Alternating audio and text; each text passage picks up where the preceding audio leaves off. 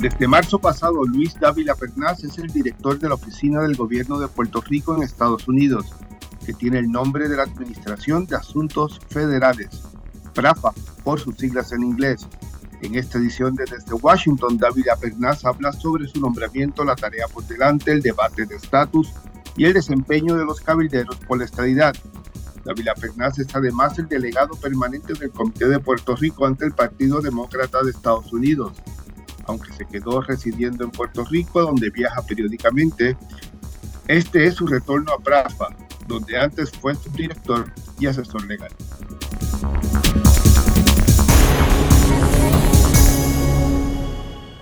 Bienvenido, Dávila Pernaz, a esta edición Desde Washington. Bueno, buenos días, en este caso, estamos grabando una mañana. Buenos días, José. Un placer estar aquí en, en su podcast. Eh, bien agradecido de su invitación y un placer estar con, con usted y con el público que, no, que nos sintoniza. Oiga, primero que todo, hable, hábleme de cómo surgió su nombramiento. ¿Cómo, cómo se da el, el, nombramiento de Luis Dávila Pernaz a, a Prafa? Bueno, eh, pues eso fue hace unos, digamos, cuatro o cinco meses. Recibí una llamada directa del gobernador eh, y me indicó que eh, que habría una vacante en la, en la oficina que interesaba eh, que yo ocupara la, la posición. Eh, y yo, pues, honrado, ¿verdad? Por, por haber sido considerado, eh, lo analicé, lo, lo hablé, ¿verdad? Con, mi esposa, mi familia, y, y, decidí que era el momento correcto para, para tomar esa, esa decisión. son muchos años de experiencia en Washington y me sentía eh, que esta, este momento, ¿verdad? Es como un momento, como dicen, full circle, ¿no? En, el que esa experiencia eh, y esos, esos aprendizajes y lecciones que he aprendido a través de los años en Washington, pues ahora lo puedo poner eh, al servicio de la, de la gente y del pueblo de Puerto Rico. Así que sumamente honrado por la, por la designación y, estamos echando, echando el resto aquí en, en Washington por, por el pueblo de Puerto Rico. En ese momento el gobierno le quitaba los contratos locales a DLA Piper. ¿Eso tuvo, incidió en la decisión? No, mire, realmente no. Yo, o sea, eh, ¿cómo le digo? Los, los, los bufetes de abogados y cualquier compañía ganan y pierden contratos, ¿verdad? Todos los días, ¿no? Eh, ganan y pierden clientes, mejor dicho, todos los días. Eh, y eso no es nada nuevo. y en el caso mío, nuevamente, yo creo que la, experiencia y el hecho de que yo tengo ¿verdad? mucho, mucha historial de trabajo en Washington, eh, pues me dio la, habilidad y las herramientas para poder asumir las riendas de la Administración de Asuntos Federales de Puerto Rico y en ese sentido, eh, pues entiendo que el gobernador entendía lo mismo y por esa razón eh, me dio la llamada. O sea, tu, tu, empleo no estaba en riesgo en DLA Piper con, con, con, el, fin de los contratos del gobierno de Puerto Rico. Para nada, yo no, nunca he dependido de contratos y yo de hecho trabajaba muchos otros asuntos que no tenían nada que ver eh, con eh, las contrataciones o con cualquier tipo de relación contractual que existiera entre mi, entre mi, mi antiguo patrono eh, y el gobierno de Puerto Rico. Así es que eso, de verdad que no, no tuvo ninguna, eh, ningún, no afectó en nada eh, ni tuvo ningún tipo de influencia en yo acceder a esta posición. Usted reside en Puerto Rico, o sea, su, más allá del domicilio, que yo sé que lo ha mantenido siempre, te ha dicho que siempre lo ha mantenido en Puerto Rico, usted reside en Puerto Rico. Así mismo, como, como le comenté cuando, cuando me entrevistó, ¿verdad? Aquella primera vez, eh, cuando, cuando me nombraron al puesto, eh, yo resido en Puerto Rico, mi domicilio está en Puerto Rico, mi sentido de permanencia está en Puerto Rico. Eh, y el hecho de que ¿verdad? tenga que pasar periodos de tiempo en Washington para hacer el trabajo eh, que es necesario hacer en el Congreso, con las agencias federales, etcétera, pues no quita eso, ¿verdad? No, no, no, deja de, no dejo de ser residente por esa razón. Eh, igual ocurre con la comisión de residentes, por ejemplo, que trabaja en Washington y tiene que hacer su trabajo acá eh, y tiene su casa en Puerto Rico y residente y nadie cuestiona si es residente o no, o dejó de ser residente en Puerto Rico por, por tener que hacer un trabajo en Washington. Pero usted puede, puede ser, eh, que yo recuerde, el primer director de Prafa que no se muda plenamente a Puerto Rico, aunque o sea, más allá de domicilio, que, que, que, no reside permanentemente en Washington, que establece casa en Washington eh, y, y, viaja frecuentemente a Puerto Rico por, por, por, decisión. No sé cuál fue el acuerdo con el gobernador, pero, pero un caso particular, es decir, cuando el director los directores pasados de, de Prafa han vivido en, en, Washington, algunos hasta tenido el domicilio en Washington, o en la zona de Washington me refiero. Podría ser, pero creo que eso opera en, mi, en beneficio del pueblo de Puerto Rico y, y me explico. Eh, yo tener residencia en Puerto Rico eh, me da la habilidad de poder estar en sintonía más con las necesidades que hay eh, allí en Puerto Rico. Me da la oportunidad de tener una base de operaciones en Puerto Rico que ningún otro director de PRAFA ha tenido anteriormente. Por ejemplo, la semana que vino el congresista Grijalba, yo no tuve que estar corriendo, viviendo en una maleta ni nada por el estilo. Yo estaba en mi casa. Eh, cuando vengo a Washington, tengo un apartamento donde también tengo una base de operaciones acá. Así que en ese sentido, creo que me da la oportunidad de poder dedicarme más de lleno al trabajo eh, y no tener que estar eh, ¿verdad? divagando. ¿verdad? Me parece que es, una fortaleza que, que, que, tengo, eh, que quizás es distinta ¿verdad? A, lo que, a lo que ha ocurrido en el pasado. ¿Y, ¿Y, quién paga los viajes a Puerto Rico y cómo se justifican? ¿Cuándo son viajes personales y cuándo son viajes de trabajo? Bueno, los, los viajes que se pagan son viajes a Washington y son simple, simple sencillamente la transportación eh, aérea. Eh, en el caso de eh, cuando, cuando viajo a Puerto Rico, pues el viaje de regreso a Puerto Rico, pero nuevamente yo me quedo en mi casa y cuando estoy acá en, en Washington me quedo en mi apartamento.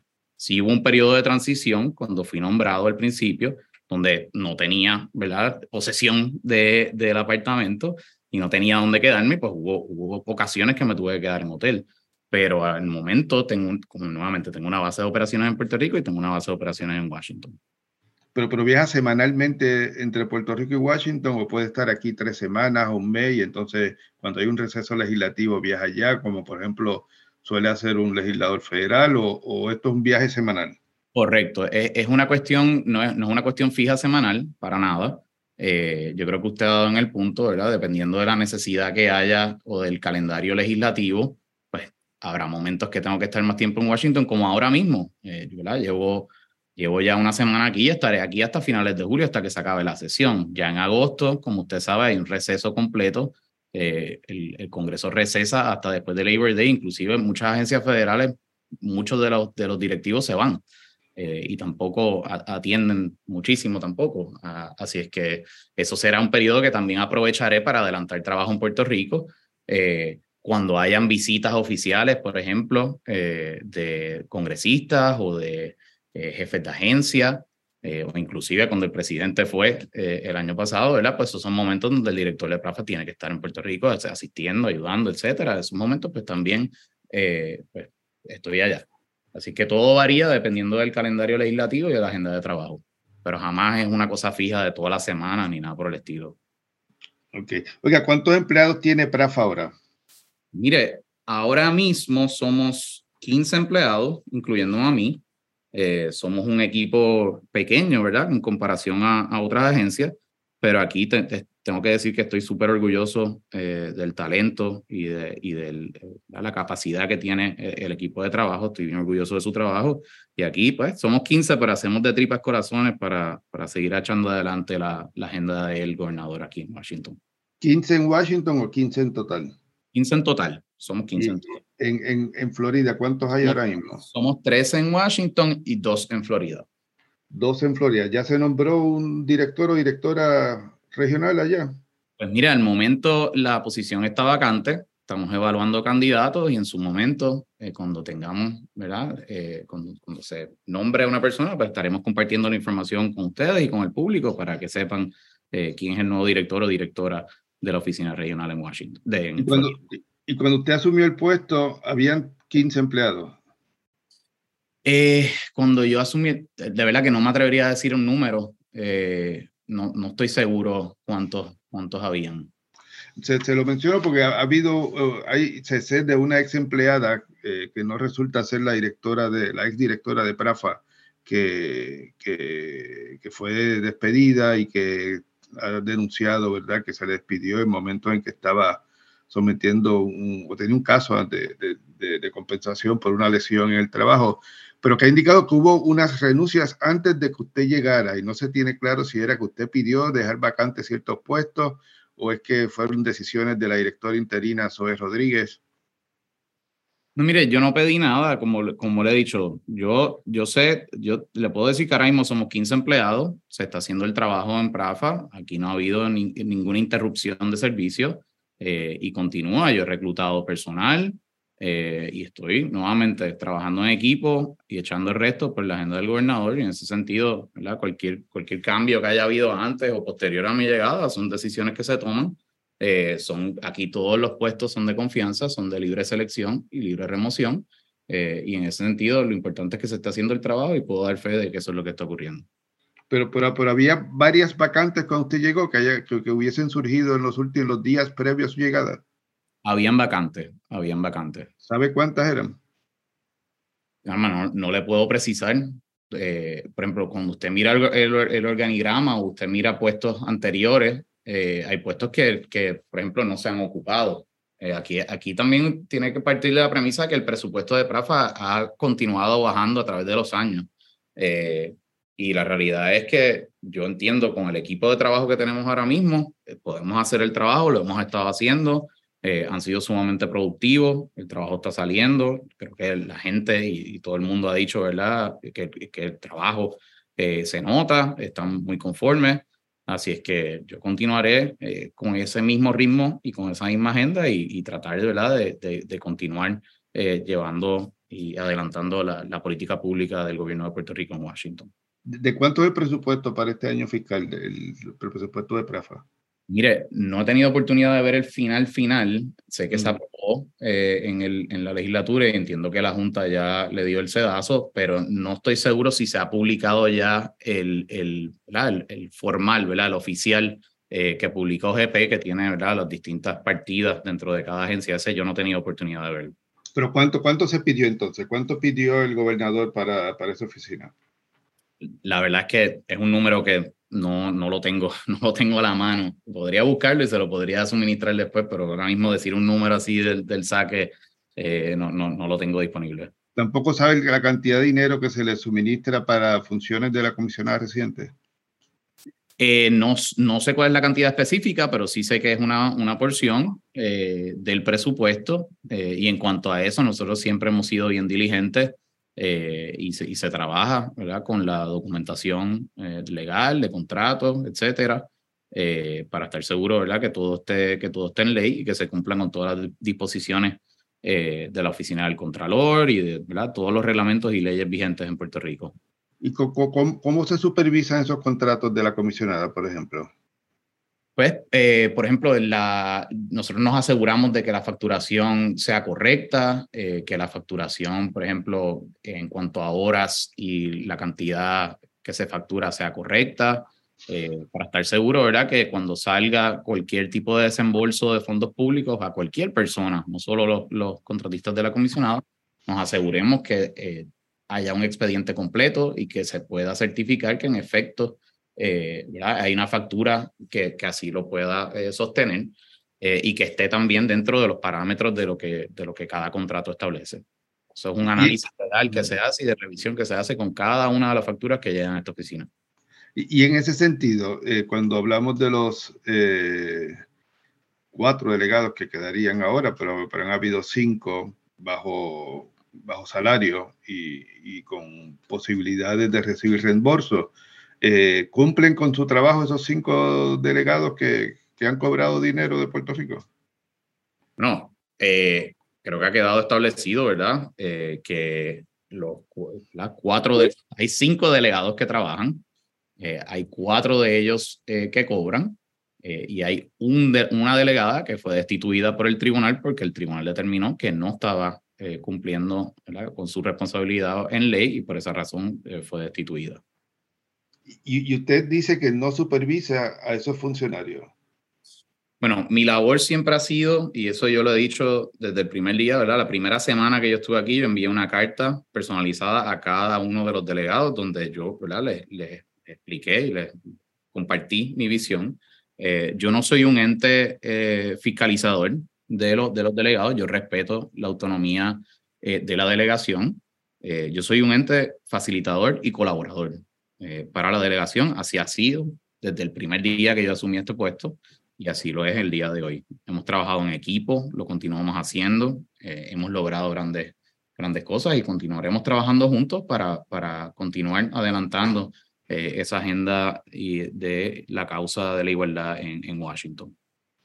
Pero, ¿cómo compara, este, Dávila, la supervisión de los contratos de la comisionada con la supervisión del trabajo de los, de los delegados por la estadidad? Pues mire, eh, una razón bien sencilla, la ley.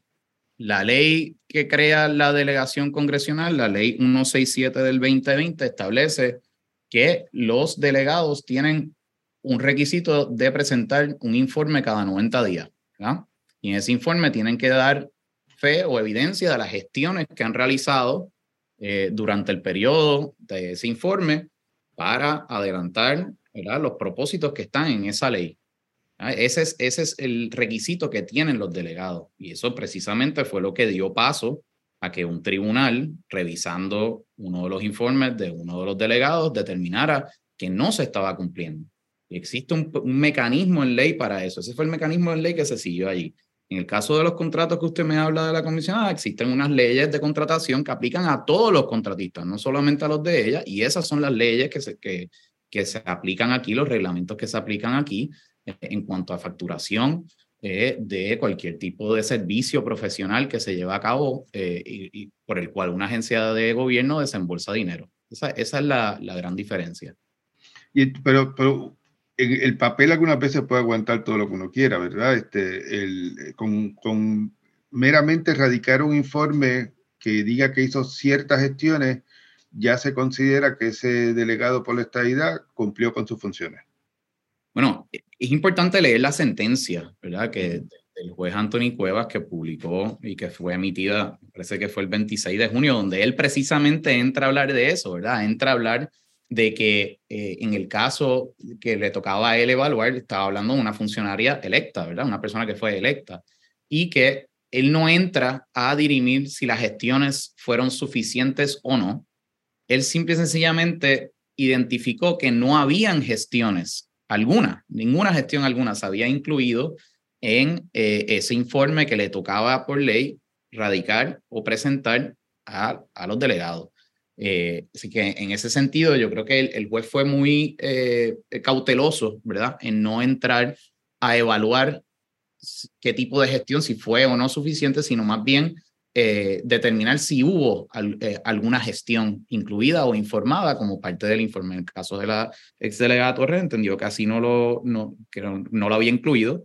Inclusive habló de una declaración jurada que fue presentada como parte de la oposición a la sentencia sumaria y dijo que la declaración jurada había sido presentada de tiempo y que no eh, subsanaba ¿verdad? El, el, el hecho de que no hubiese hecho ningún tipo de gestión incluida en ningún informe eh, que hubiese radicado para ese periodo.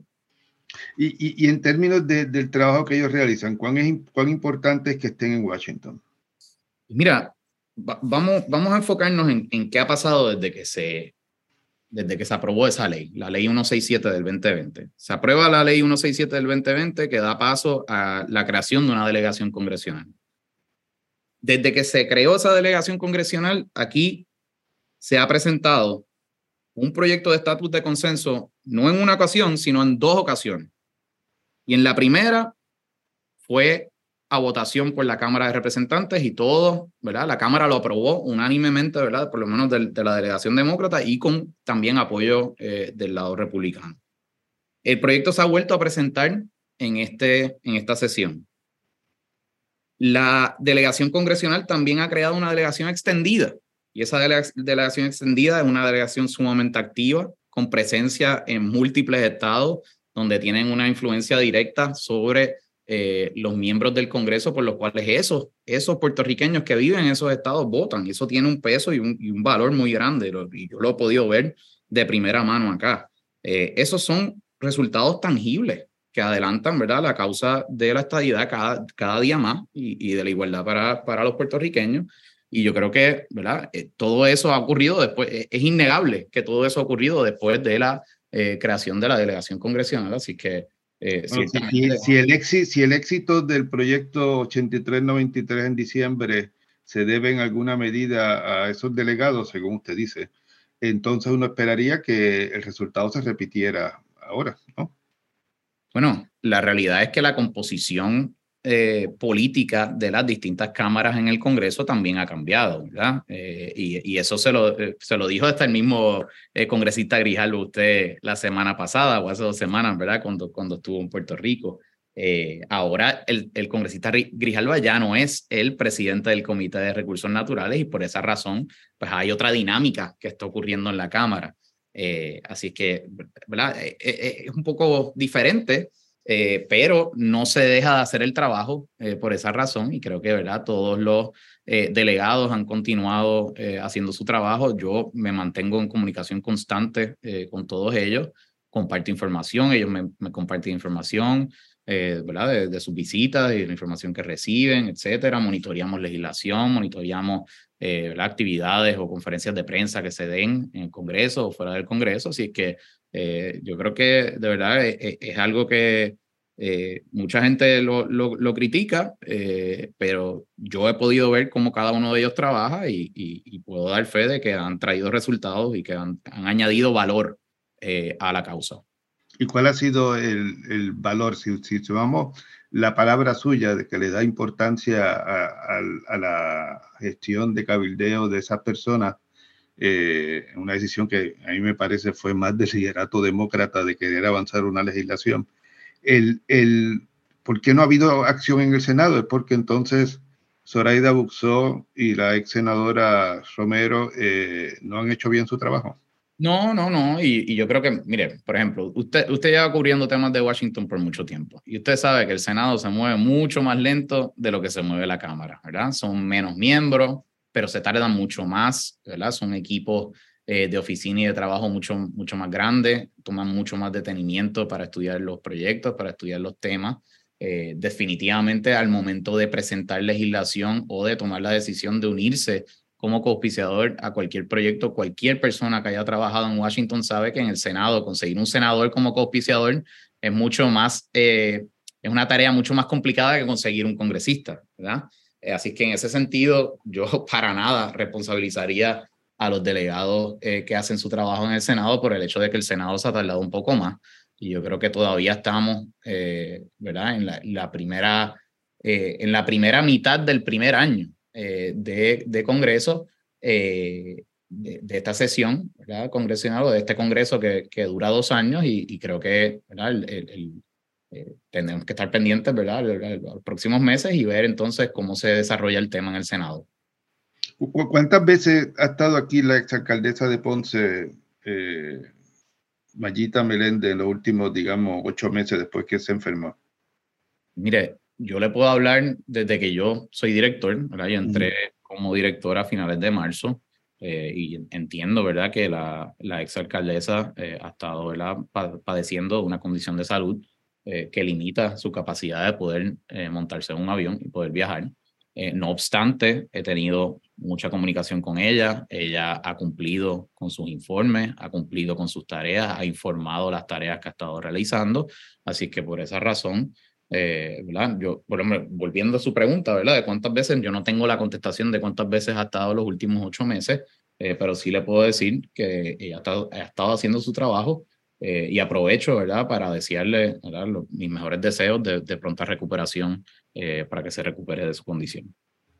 Muy bien, sí, sí, no, sin duda, pero la, la, la, duda es si, si se puede cumplir con el trabajo sin venir a Washington. Bueno, yo creo que el COVID nos demostró que no es necesario tener que estar presente en una oficina o, en, ¿verdad? o mirar de frente a una persona para poder hacer un trabajo. Aquí eh, se trabajó muchísimo y muchísimo con, con miembros del Congreso eh, de manera virtual, por teléfono, por, por más, por varios años, ¿verdad? Que, duró la pandemia, así que yo creo que eso es evidencia de, de, que uno no tiene que estar físicamente presente en un lugar para poder completar eh, un trabajo o poder cumplir con una responsabilidad que se nos asigna. Oiga, ¿y el ex gobernador Rosselló vive en Washington, D.C.? Mire, yo no, realmente no sé dónde, dónde vive. Eso es una pregunta para el, para el ex gobernador Rosello. Eh, realmente no, no, no, es algo que yo pueda contestar. Oye, en, términos de la fiscalización del trabajo, el, el, debate puede surgir en términos de qué supervisión hace PRAFA eh, o no hace, porque a diferencia de otros funcionarios electos, pues, pues uno puede decir, bueno, eh, el pueblo los va a juzgar en cuatro años. Estas personas no. Ellos eh, terminan su trabajo en, en diciembre y, probablemente se van para sus casas.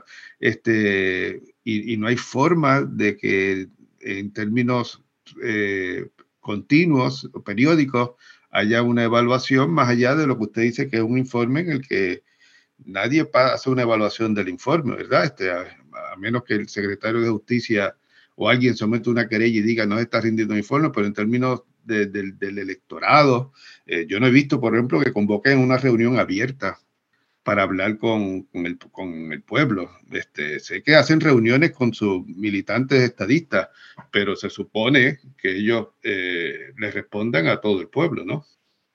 Bueno, ellos son representantes del pueblo, ciertamente son funcionarios electos, pero yo creo que usted mismo, ¿verdad?, contestó la pregunta. La, la propia ley contiene disposiciones para que el secretario de Justicia pueda llevar a cabo acciones judiciales para eh, remover a un delegado si entiende que no está cumpliendo con su trabajo. Y, y, hay un precedente, ¿verdad? Ya ya hay el caso de un delegado o de una ex delegada en el que claramente se demostró que no se estaba haciendo sus gestiones. El, secretario de Justicia eh, entendió, el Departamento de Justicia entendió que eso no se, no se estaba cumpliendo con las gestiones y tomó acción. Así es que eh, en ese sentido, yo creo que la propia ley provee para corregir cualquier tipo de falta de trabajo que está haciendo cualquier delegado. Está ahí y ya está la evidencia y, y ya refrendada por, por orden judicial. ¿Tienen horas de oficina en Prafa? Por ejemplo, si una persona que reside en Ponce quiere hablar con, con ellos, eh, ¿qué hacen? ¿Llaman a Prafa y se comunican con ellos? Mire, eh, realmente yo tendría que, desde que yo asumí la, las riendas eh, a finales de marzo, yo no recuerdo que haya entrado una llamada de algún constituyente pidiendo eh, audiencia con uno de los delegados, pero ciertamente cualquier persona que llame o escriba a nuestra oficina que quiera comunicarse con ellos, nosotros con mucho gusto eh, pasamos el mensaje para que, para que se les pueda atender. Oiga, por su experiencia con, con, esta, con estos funcionarios, ¿debería renovarse esa ley si el Partido Nuevo Progresista eh, gana las elecciones del 2024? ¿Debe y, controla la legislatura de Puerto Rico, debería volver a aprobar esa misma legislación? Mire, yo no, yo no me quisiera adelantar al futuro, como le dije anteriormente, yo, yo me enfocaría en el ahora, ¿verdad? ¿Qué ha, ¿Qué ha logrado la delegación? ¿Qué ha ocurrido en Washington desde que la delegación está en funciones? Y nuevamente, o sea, la evidencia está ahí, se han presentado ya dos proyectos de estatus, uno de ellos se aprobó en Cámara, el segundo se ha vuelto a presentar en esta sesión y la sesión apenas comienza, así es que, o el Congreso apenas comienza, así es que eh, yo creo que hay que eh, continuar eh, trabajando con, con el presente, con la ley como está actualmente, ¿verdad? Lo que dispone la ley actualmente, y ya queda de la legislatura, ¿verdad? que determinen lo que quieran hacer con la ley o si quieren volver a aprobar otra. Eso está fuera de mi control como, como jefe de agencia. Oiga, y entonces hablando de, la agenda, pues empecemos con el tema que, está implícito en el tema de los eh, delegados, el, proyecto de estatus. Eh, ¿qué, usted cree que va a pasar con esa legislación? Mire, eh, yo, yo no soy pitonizo, pero sí le puedo decir que cada vez que vamos al Congreso y hablamos de este proyecto, ya hay un reconocimiento del proyecto, ¿no? Eh, hay oficinas que saben ya de lo que estamos hablando, ¿verdad? Le llaman eh, el famoso Compromise Bill, ¿verdad? Eh, ellos, hay un reconocimiento de que este proyecto es diferente a cualquier otro proyecto que se haya presentado en el pasado. ¿Por qué? Porque une a todas las fuerzas políticas descolonizadoras en Washington bajo un mismo proyecto. y en ese sentido, por eso no es, eh, ¿verdad? No, no es de extrañar que en el caso del 8393, cuando fue presentado, que de hecho es importante poner en contexto que ese proyecto se presenta casi al final del Congreso, ¿verdad? Porque habían otros proyectos, ¿verdad? estaba el proyecto de eh, la congresista eh, Velázquez, que llamaba a una, convocaba a una constituyente, y estaba el proyecto de admisión de, de la comisionada residente. Y así estuvieron esos dos proyectos, eh, ¿verdad? contrapuestos uno contra el otro por, digamos, 75% de ese Congreso, ¿verdad? El tiempo de ese Congreso, el, el, el Compromise Bill o el 8393 se presenta en septiembre, inmediatamente se le da ¿verdad? el enfoque del trabajo y por eso es que es aprobado en diciembre y no hubo tiempo de poder trabajarlo en el Senado. En el caso de ahora, el, el 2757 se presenta ahora en abril eh, y se está trabajando, obviamente, eh, tanto en Cámara como en Senado para continuar adelantando el, el proyecto. Pero yo le veo mucho, eh, lo veo muy positivo y veo muy, muy buena receptividad por parte de las oficinas del Congreso que hemos estado visitando. O sea, que usted cree que Raúl Grijalva ha hecho un análisis incorrecto del futuro de esa legislación, al igual que Steny Hoyer, que no le conceden ninguna oportunidad bajo el liderato republicano. Bueno, lo que pasa con, yo no estoy de acuerdo con, con eso que, usted dice, porque yo, al igual que Raúl Grijalva, eh, soy demócrata y entiendo claramente la dinámica política que se está dando en la Cámara y que le está, ¿verdad? Que está afectando o que le está dando, eh, que está viviendo Raúl Grijalva en el comité, ¿verdad? Nuevamente, él ya no es el chairman del comité, él no tiene la potestad de poder adelantar el proyecto, eh, de, ¿verdad? No tiene el control de poder adelantar el proyecto en el comité y depende de su contraparte republicana. En lo que sí eh, te puedo decir que eh, él ha dicho es que, él ve que en el Senado hay un amplio, eh, o digamos, hay un hay espacio, ¿verdad? De fértil, terreno fértil, para que se pueda atender el asunto en el Senado y que se pueda discutir en el Senado. Eh, ¿Qué, qué, qué, terreno fértil hay en el Senado? Explíqueme un poco eso. Bueno, estamos hablando, el Senado continúa bajo mayoría demócrata. Eh, estamos eh, hablando de un proyecto que potencialmente podría tener muchísimo apoyo, que al momento ¿verdad? no ha sido presentado, pero yo entiendo que esas fuerzas políticas que se unieron el año pasado y que se unieron a principios de este año para presentar el proyecto en la Cámara, eh, de igual forma que ocurrió en la Cámara, se van a unir para poder presentarlo en el Senado. Y que en ese sentido, yo creo que a, eso es lo que se refiere el congresista Grijalva y yo sostengo la misma posición que él. ¿Usted cree que el presidente del Comité de Energía y Recursos Naturales del Senado le va a dar audiencia y va a echar hacia adelante un proyecto como el 2757 si finalmente, eh, digamos, el senador Martin Heinrich y Robert Menéndez u otros presentan ese tipo de legislación.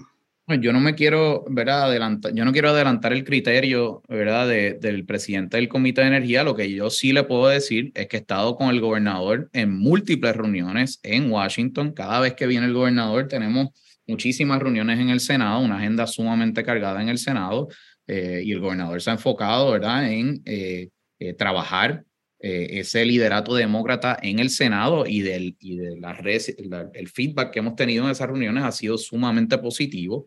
Eh, así es que a juzgar por eh, la receptividad que hemos tenido en esas reuniones, le auguro un buen futuro al proyecto en el Senado. Ok, pero ¿se ha reunido con la oficina de Manchin o con el senador Manchin? Yo me reuní con el senador Manchin hace, digamos, mes y medio, dos meses, y tocamos el tema. Eh, y por el momento, ¿verdad? No, no, ¿verdad? No se ha presentado un proyecto, así que yo nuevamente no adelantaría ningún eh, criterio del presidente del comité hasta tanto no, no haya un proyecto presentado y esté sometido, referido, ¿verdad? Que es lo que ocurre, se, se presenta un, proyecto de ley y es referido al comité. Cuando eso ocurre, entonces podemos hablar eh, de qué podría ocurrir en, ese, en esa dinámica dentro del comité. Y, Manchin le, le, mencionó la oposición que ha tenido a ofrecerle esta idea sin un referéndum nacional en Estados Unidos. No, no, mire, la realidad es que no me, no me habló de eso eh, y, nuevamente no, no estaríamos en posición ni usted, Ni usted le habló de eso a él, le dijo, mire, pues, usted tiene una posición ahí extraña. Este... Por supuesto que hablamos, por supuesto que ah, hablamos del tema, pero al momento, como, como le dije, eh, José, eh, todo tiene su momento, ¿verdad? Vamos a esperar a que haya un proyecto radicado y entonces, y se ha referido al comité y entonces podemos hablar, ¿verdad? De qué posición o qué, o qué eh, expresiones se hacen en cuanto al mismo una vez llega al comité, pero al momento, ¿verdad? Estamos, estamos suponiendo de algo que no, que no ha ocurrido, ¿verdad? todo tiene su momento y yo entiendo que ese, ese será el momento para poder discutir sobre eso.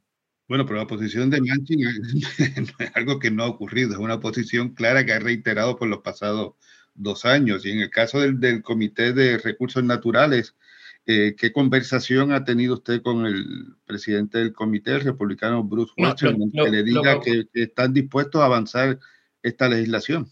Lo que ocurre es lo siguiente, o sea, yo creo que ha habido una confusión con el caso de Washington, D.C. y el caso de Puerto Rico, ¿verdad?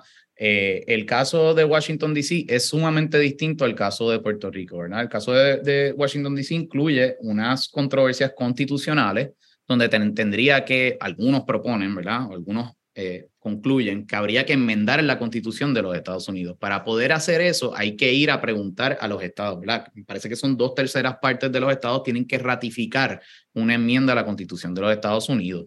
Cuando le traen el tema Manchin, ¿verdad? y no estoy seguro en qué contexto fue que, fue que se le trajo, pero cuando él habla o ha hablado en el pasado, ¿verdad? y yo lo he leído ¿verdad? en múltiples artículos que usted publica, eh, de que hay que preguntarle a los estados, usualmente eso tiene que hacerse cuando se va a enmendar la constitución. Sí, pero él, no lo, él, no lo, dice en ese sentido, él lo dice en el sentido de que para admitir cualquier nuevo estado, él piensa que debería haber un referéndum nacional en Estados Unidos, que la decisión tenga el apoyo del el electorado estadounidense. Esa es la posición de él, por más extraña que nos parezca, es la posición que él ha reiterado una y otra vez. Yo me dejo llevar por lo que dice la ley y lo que dice la constitución. Y en ningún lado de la constitución dice que para admitir un territorio como Estado se tenga que pedir la ratificación de los estados. Sí dice que para poder enmendar la constitución se necesita ¿verdad? dos terceras partes de ratificación de los estados. Y esa es la forma en que se, que se creó la Unión ¿verdad? y la Federación Americana como existe eh, al día de hoy. claro, pero, en, ese sentido, en ese sentido, Dávila, es la necesidad de convencer a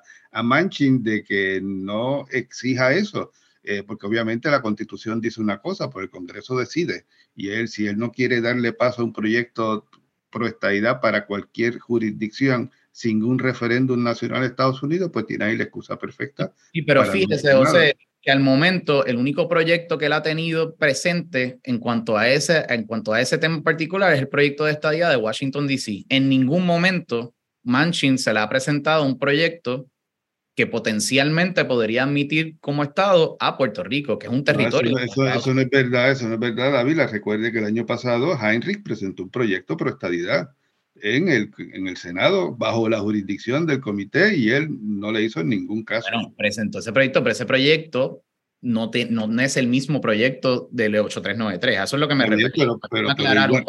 usted tiene razón, ese se presentó, pero el, el proyecto de consenso, el proyecto que tuvo apoyo unánime del lado demócrata, no hubo un solo demócrata en la Cámara que le votara en contra. Todos votaron a favor por el 8393. Ese proyecto nunca ha pasado por las manos de Joe Manchin. Sí, sí, pero, pero no, no podemos presumir que no lo conoces. Bueno, yo no, yo no digo que no lo conoce, pero ciertamente no ha sido referido para su estudio y para estudio y evaluación de su staff, ni del comité, ni de él personalmente. Eso no ha ocurrido. que yo, nuevamente, yo pienso que en un escenario donde se presente una legislación, un companion bill al HR 2757 en, la, en el Senado y sea referido al Comité de Recursos Naturales, yo tengo mucha fe y mucha esperanza de que se le dé un trato sumamente distinto al que, por ejemplo, le ha dado Bruce Westerman al momento en la Cámara.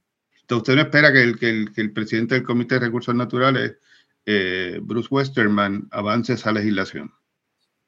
La realidad es que el liderato republicano en la Cámara ha sido bien claro con que tiene reparos en cuanto a la legislación. Y yo, usted mismo lo cubrió el año pasado en, la, en las vistas de Markov. Eh, ellos tienen issues eh, con varias disposiciones, incluyendo las disposiciones de que extienden la ciudadanía americana a un Puerto Rico separado e independiente de los Estados Unidos. Tienen issues serios también con eh, la extensión y prolongación de subvenciones federales por 20 años a un Puerto Rico separado e independiente de los Estados Unidos. Eh, así que hay múltiples expresiones en esa dirección eh, lo, ocurrió en el markup en comité el año pasado, ocurrió también en la votación en el floor. Eh, en aquel entonces, eh, la, excusa que habían dado principal los republicanos era que no habían tenido tiempo suficiente para estudiar el asunto. y en este caso, o en este año, ahora tienen más tiempo de más para poder discutirlo. se le ha propuesto al chairman del comité que tenga una vista en cuanto al tema de, del estatus de Puerto Rico y entiendo que él ¿verdad? no ha tomado una determinación en cuanto a eso al momento. Y, en términos de la oposición, cuando él, él les puede haber hablado de, del requisito de, de, que el idioma en que opera el gobierno de Puerto Rico, los tribunales y las escuelas, sea el idioma inglés, ¿qué, que ustedes le, han dicho? Bueno, yo no he hablado con él particularmente sobre esto. Recuerde que, o sea, yo, nosotros, el gobernador se ha concentrado en el liderato demócrata. El gobernador es demócrata. La comisionada residente es republicana. Y de hecho, cada uno se ha enfocado en, eso, en esos grupos. El gobernador atiende el liderato demócrata y los miembros demócratas y eh, la comisión residente tiene la, tiene la responsabilidad de atender el, el grupo republicano. Aún así, ambos, gobernador y comisionada residente, se reunieron con el chairman y le presentaron, ¿verdad? Sus posiciones, eh, escucharon al chairman, le, le, dijeron la posibilidad de poder tener una vista y esa, y esa solicitud todavía queda, queda pendiente, ¿verdad? No se ha tomado una determinación eh, sobre la misma. En cuanto al detalle particular de las cláusulas y, y qué, ¿verdad? qué, qué tipo de eh, pensamiento él tiene al respecto, yo me puedo remitir al récord público eh, que ocurrió el año pasado en la discusión y esa, es la única información que yo tengo en cuanto a, en cuanto a eso. Pero si un congresista le dice, le, menciona a usted ese tema, de que el problema, uno de los problemas que tienen con la estadidad es, es que el, quieren que el idioma en que opera el gobierno de Puerto Rico, las escuelas y los tribunales sea el inglés, entendiendo que, que un Estado puede hacer lo que le dé la gana después de ser admitido como Estado, pero obviamente antes de ser Estado, si un partido, digamos, como el republicano, exige que eso haya ocurrido antes de ofrecerle esta idea, pues es un, problema para esa alternativa. Yo le diría a esa persona varias cosas. Número uno, que Puerto Rico tiene dos idiomas oficiales, el español y el inglés, y eso no va a cambiar con el hecho de que seamos un Estado. Segundo, los Estados Unidos es una nación plurinacional, pluricultural, multicultural, es el famoso melting pot, ¿verdad? Lo que hace eh, especial y fuerte a la nación de los Estados Unidos es precisamente la diversidad cultural, la diversidad de idioma la diversidad de nacionalidad que existe dentro de la Federación Americana. Así que el hecho de que se añada un estado hispanoparlante como lo sería el estado de Puerto Rico en nada desmerece y en nada le resta eh, a la nación americana, si, en algo le suma eh, y le añade eh, valor. Así es que esa sería, ¿verdad?, mi contestación. De que en ese sentido le dicen que Puerto Rico va a seguir operando en español porque ese es el idioma común de Puerto Rico. No, el, el, Puerto Rico puede operar, en español e inglés. O sea, Puerto Rico ahora mismo operen, operen, operen, en español, David. Esa es la realidad, esa es la queja de ellos, ¿verdad? Si ellos vieran que tiene dos idiomas, pero operan en inglés, pues no tendrían argumentos.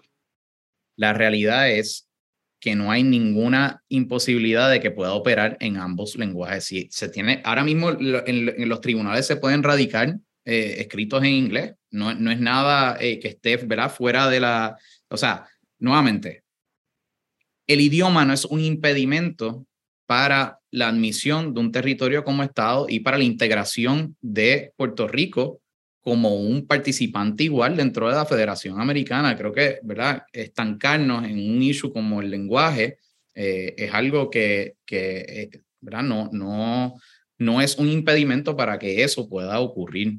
Máxime cuando estamos hablando de una nación como los Estados Unidos que está llena de hispanoparlantes, eh, donde de hecho los hispanos se van a convertir en la, en la, en la minoría de mayor cantidad poblacional en los Estados Unidos. Así que en ese sentido, es una tarea pendiente que tienen que los republicanos. Oye, y por cierto, cuando usted habla con ellos, este, digo, congresistas en general, usted le dice, por ejemplo, a los demócratas, le dice, mire, yo soy el delegado demócrata, el National Committee Man ante el Partido Demócrata. No, yo cuando me presento ante los congresistas, yo me presento como el director de la Administración de Asuntos Federales en Washington, en representación del gobierno de Puerto Rico en Washington. Ese es mi rol, eh, previo a mi rol eh, pues obviamente tenía otras posiciones, eh, pero yo hago mi trabajo, ¿verdad? En Washington a nombre de la oficina del gobernador y a nombre del pueblo de Puerto Rico, eh, y así es como yo me presento ante, ante los congresistas.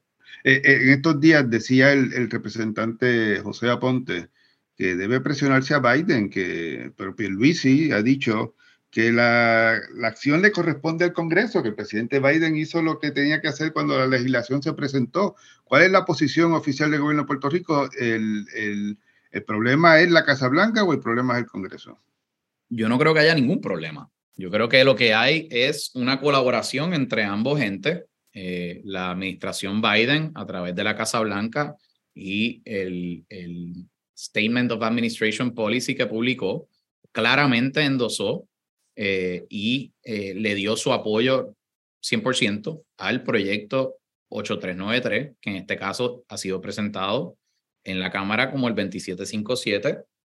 Hay que esperar, ¿verdad? Eh, su posible erradicación en el Senado y veremos a ver, ¿verdad? Cómo continúa trabajándose, pero yo sí le puedo decir que la Casa Blanca está clarísimo con que el caso de Puerto Rico tiene que resolverse. El presidente Biden fue muy enfático en su campaña en el 2020 y hizo un compromiso eh, de que iba a adelantar legislación que atendiera la descolonización de Puerto Rico. Eso es precisamente lo que hace el HR 2757. Incluso fue, inclusive fue más allá y dijo que su preferencia personal era que Puerto Rico se convirtiera en un estado y creo que las acciones de la Casa Blanca al momento, inclusive poniendo, ¿verdad? Eh, esa, o publicando esa, ese, ese statement por escrito, creo que evidencian que en efecto está todo ¿verdad? correlacionado. O sea que el representante Aponte eh, se equivoca cuando dice que la presión debe ser sobre Biden. No, el, representante Aponte no se equivoca. Yo creo que hay, yo creo que, hay que ejercer presión en todos los frentes. Eh, lo, que, lo que yo le estoy aclarando a usted es que yo entiendo que el presidente Biden apoya la descolonización de Puerto Rico y lo ha puesto por escrito eh, como parte de ese Statement of Administration Policy en el que ah, ¿verdad? aprobó apoyó y endosó el proyecto del Puerto Rico Status Act que fue aprobado en Cámara pocos días después de, de publicarse esa, esa declaración. Pues yo creo que Aponte lo que quiere decir es que quisiera verlo ahora, en esta nueva sesión, tomando liderato en el asunto.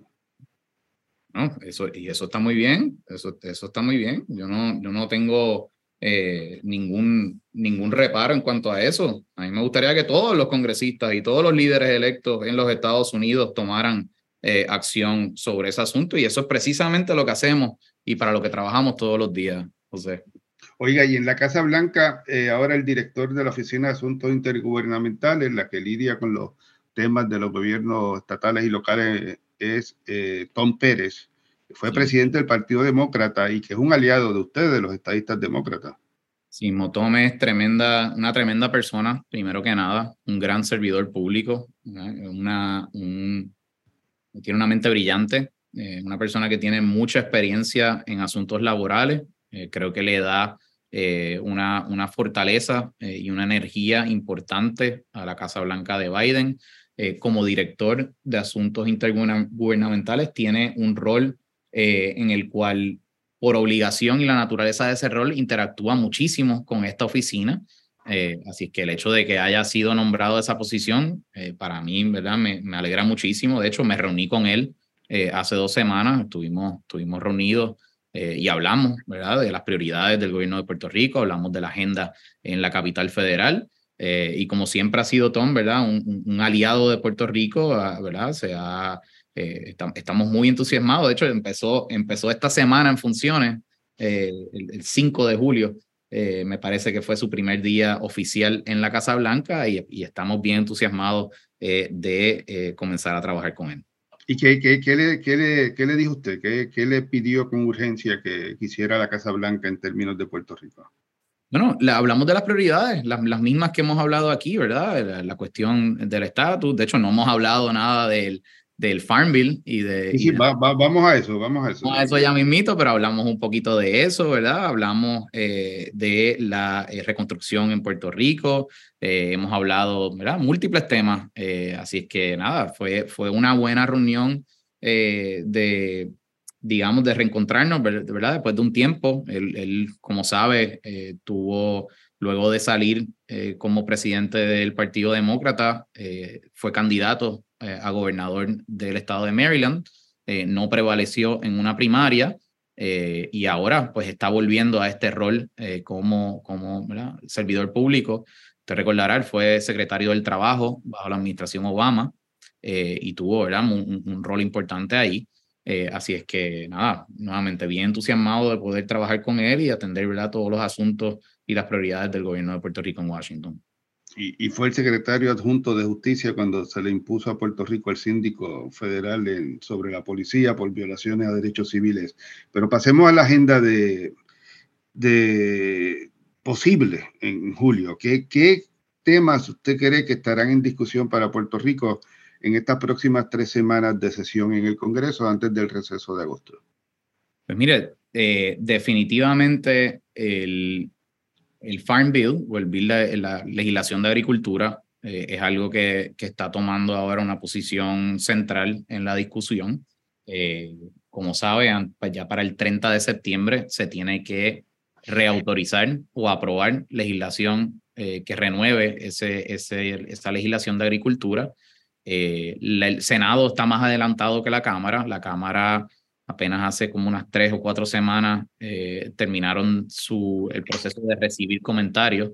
Eh, la Cámara tiene muchos más miembros que el Senado, así que ese proceso obviamente será un poco más lento, pero eh, me parece que va a ser una, un tema central en estas próximas tres, cuatro semanas de sesión y ciertamente cuando regresen del receso, también será, será tema de mucha discusión. Cuando regresen del receso también tienen que trabajar el presupuesto, que es otra, ¿verdad? Otra cosa que se está trabajando en, esto, en esta semana, ¿verdad? Los famosos appropriation bills eh, que forman parte del, del, presupuesto. Se espera que sea eh, una negociación eh, ardua, bastante contenciosa en cuanto a ambas cámaras, en cuanto al presupuesto, y también tienen que aprobar el, la legislación de defensa, todo eso antes del 30 de septiembre. Así es que Quedan unas tres semanas de sesión ahora en julio, luego recesan por todo el mes de agosto y la primera semana de septiembre, y luego tienen tres semanas de septiembre eh, para aprobar todo esto. Así que esos serán los temas centrales que se estarán discutiendo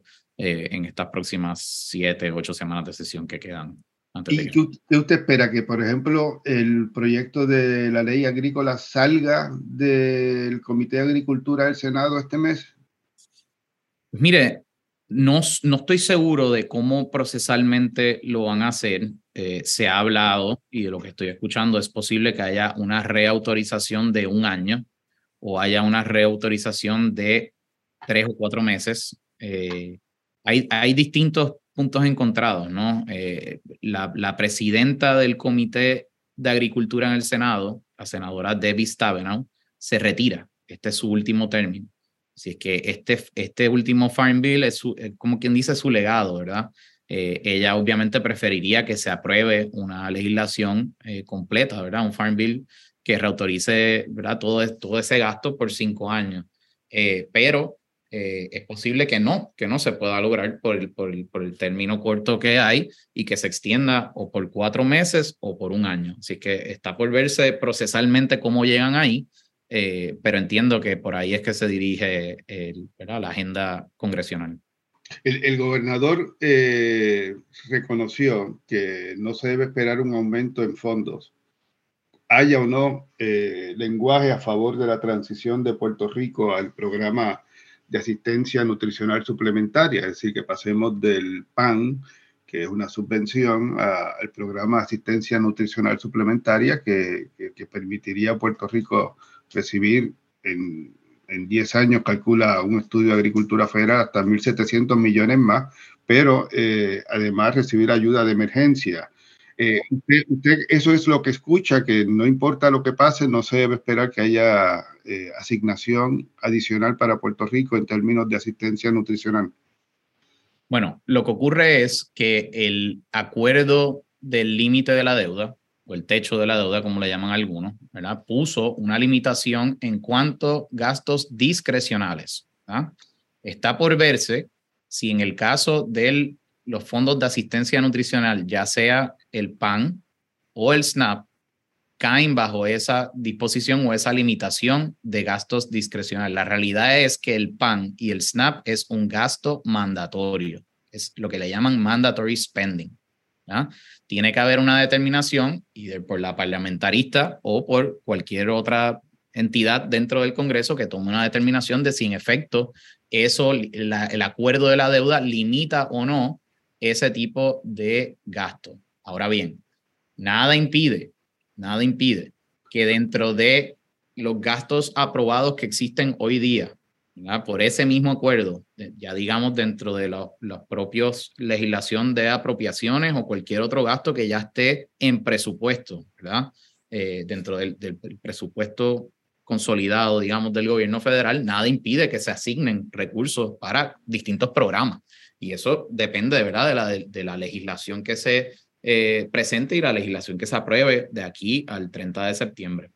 Eh, en el caso del, del, Farm Bill, pues nuevamente dependerá también de cuánto, cuán largo reautorizan eh, ese Farm Bill. Si es un Farm Bill de un año, pues realmente no pueden incluir una asignación de añadir a Puerto Rico al SNAP en un año, porque como usted sabe, eh, la transición no se puede dar en un año. así es que todo va a depender de esas, de esas fichas, ¿verdad? De cuán largo es el Farm Bill, de qué decide procesalmente un parlamentarista eh, o, cualquier otra entidad en el Congreso de que constituye un gasto mandatorio, un gasto discrecional. Yo le puedo asegurar que el, que el NAP y el SNAP es un gasto mandatorio. Ahora, el, el, parlamentarista tendría que determinar si un aumento en las partidas de esos gastos mandatorios es una decisión discrecional o es algo mandatorio. Es, es un poco confuso eh, y habrá que pues, eh, estudiar y analizar y seguir bien de cerca los desarrollos que ocurren en, en esos en esos grupos para poder estar seguros de, qué es lo que va a ocurrir. Bajo la, situación fiscal, ¿verdad? Que usted explicaba que, que puede incluso si no hay presupuesto, eh, si no hay un acuerdo sobre el presupuesto, este año pudiera implicar un recorte de 1% en todo el presupuesto. El, ¿Le convendría a Puerto Rico o a los, digamos, a, los proponentes de esta, de, esta transición hacia el SNAP eh, que la decisión se aplazara, es decir, que, que hubiese un, una reautorización de la ley agrícola que incluye la asistencia nutricional por uno o dos años y que se, se, tome el, asunto en, otro Congreso o con otra administración o con la reelección de Biden, como, como ocurra, y que, que, que, se haya dejado atrás el mandato de, de los próximos dos años en términos de, de limitaciones de gastos fiscales. No, ciertamente ningún recorte eh, es bueno para Puerto Rico, así que cualquier medida y acción que podamos tomar en Washington para evitar eh, que ocurra eso, eh, pues así lo estaremos haciendo, ¿verdad? en el caso de, del Farm Bill, yo creo que no debemos de bajar la guardia no debemos de bajar, de yo creo que debemos de seguir trabajando fuertemente por lograr esa transición. Esa transición es sumamente importante eh, para el pueblo de Puerto Rico. Estamos hablando de, de, algo que podría transformar a Puerto Rico. No, no es simple y sencillamente eh, que se van a asignar más fondos en general. Y, le doy un ejemplo. E, es el impacto que tiene directamente en la familia. O sea, estamos hablando, o sea, te doy un ejemplo, una familia de cuatro, dos adultos y dos dependientes. Ahora mismo, una familia de cuatro de dos adultos y dos dependientes en Puerto Rico, bajo el PAN, recibe 551 dólares al mes para poder hacer compra, para todo el mes.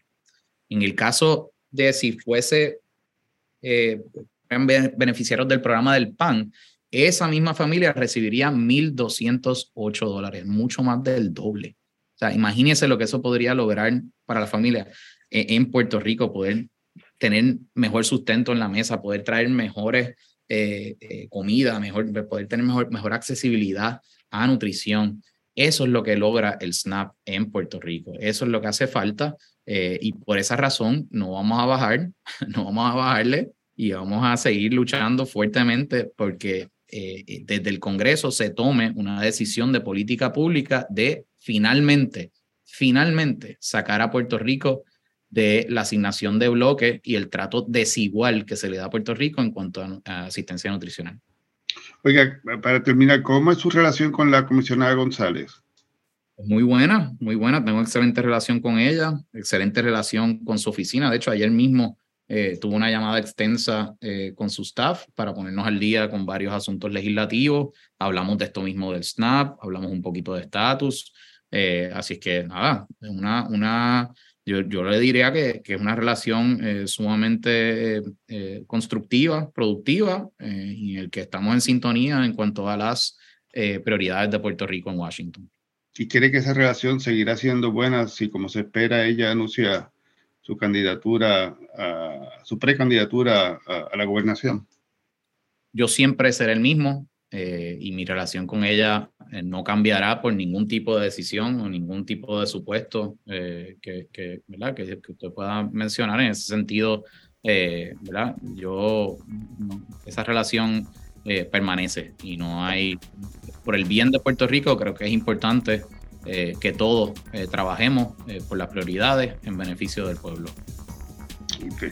Bueno, Luis David Pernán, muchas gracias por su participación en el podcast desde Washington. amigos, esto será entonces hasta una próxima edición.